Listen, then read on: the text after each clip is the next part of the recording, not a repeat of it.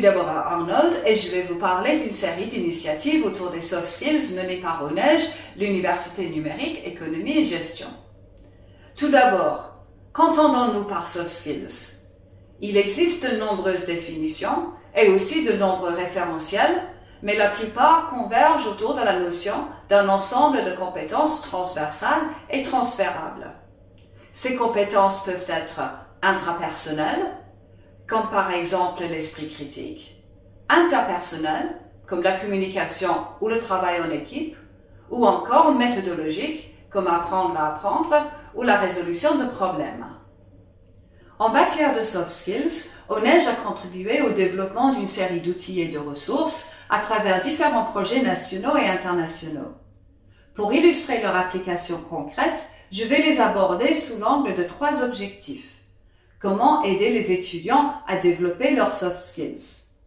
Comment aider les enseignants à adapter leurs approches pédagogiques? Comment favoriser la fertilisation croisée entre l'enseignement supérieur et le monde de l'entreprise pour le développement et la reconnaissance de ces soft skills? Donc, pour reprendre notre premier objectif, comment aider les étudiants à développer leurs soft skills? Le projet Erasmus Plus LN for Work à expérimenter le développement des soft skills par l'auto-évaluation et l'auto-formation guidée, à l'aide de MOOC ou de ressources éducatives libres. Les résultats ont cependant montré que les étudiants avaient très peu de temps en dehors de leur formation et qu'il était très difficile de développer les compétences interpersonnelles comme la négociation ou le travail en équipe. C'est ce constat qui est au cœur d'un deuxième projet, Ellen for Life, qui explore la mobilisation des méthodes actives pour le développement des soft skills. Ce qui nous amène à notre deuxième objectif, comment aider les enseignants à adapter leurs approches pédagogiques. Dans LN for Life, nous avons développé une boîte à outils dynamique qui recense une trentaine de méthodes actives sous forme de fiches pédagogiques avec conseils, exemples de scénarios et ressources complémentaires. Au niveau national, cette approche trouve son reflet dans la cartographie des talents pédagogiques du projet C2 pour l'emploi, qui permet aux enseignants de partager leurs approches pédagogiques pour s'inspirer mutuellement.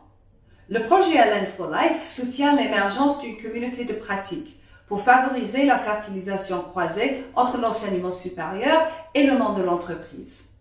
Ceci prend la forme d'un groupe LinkedIn Active Learning for Soft Skills Development, associé à des groupes de travail nationaux pour échanger sur les méthodes de formation et aussi sur les méthodes de travail qui mobilisent les soft skills. Enfin, la question de la reconnaissance des soft skills est abordée dans le projet européen ECHO par l'expérimentation d'un système de digital credentials ou titres de qualification numérique qui s'adresse à la fois aux apprenants, aux établissements et aux entreprises.